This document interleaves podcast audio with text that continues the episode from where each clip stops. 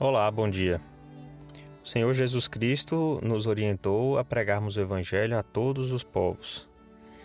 E quem é que vai aceitar o Evangelho? Nunca sabemos, na é verdade? Às vezes, aqueles que menos esperamos que possa aceitar a palavra do Senhor é o que é tocado pelo Espírito e se converte. Uma situação aconteceu com Paulo e Silas quando eles foram aprisionados. A descrição disso está em Atos, capítulo 16. E naquela ocasião, eles estavam presos e existiam ali outros presos, né?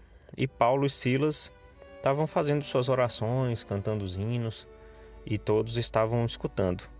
De repente surgiu um terremoto na terra. E o que acontece? As cadeias se abriram, as portas se abriram porque tremeu todas as coisas e assim é, houve a possibilidade dos presos fugirem. E quando o carcereiro viu as portas da prisão abertas, ele quis se matar, porque certamente ele seria é, culpado, né, acusado pelos superiores e tudo de ter soltado os presos, seria muito pior para ele. Então, é, quando ele puxou da espada para matar-se, então Paulo disse a ele que todos os presos ainda estavam lá. E então, no versículo 29 em diante, lemos o seguinte: E pedindo luz, saltou para dentro, e todo trêmulo se prostrou aos pés de Paulo e Silas. E tirando-os para fora, disse: Senhores, que me é necessário fazer para me salvar? E eles disseram: Crê no Senhor Jesus Cristo e serás salvo, tu e a tua casa. E lhe falavam a palavra do Senhor e a todos os que, os que estavam em sua casa. E tomando-os ele consigo naquela mesma hora da noite, la, lavou-lhes os açoites e logo foi batizado ele e todos os seus. Então, olha só, quem poderia imaginar que o carcereiro, né, é, fosse tocado pelo Senhor?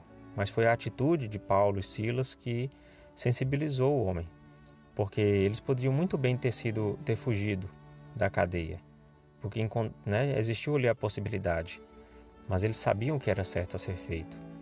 Não era certo fugir, não era certo ser um forasteiro, um fugitivo.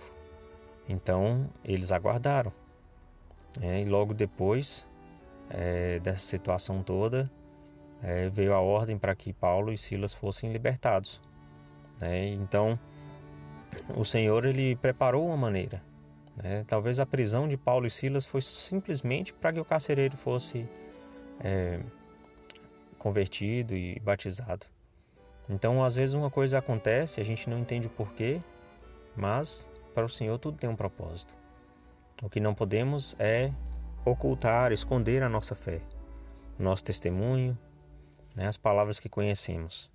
Então Paulo e Silas, mesmo na cadeia, eles oraram, eles cantaram os hinos, né, ensinaram a palavra àqueles que estavam por lá, e os presos que estavam com eles não quiseram fugir também.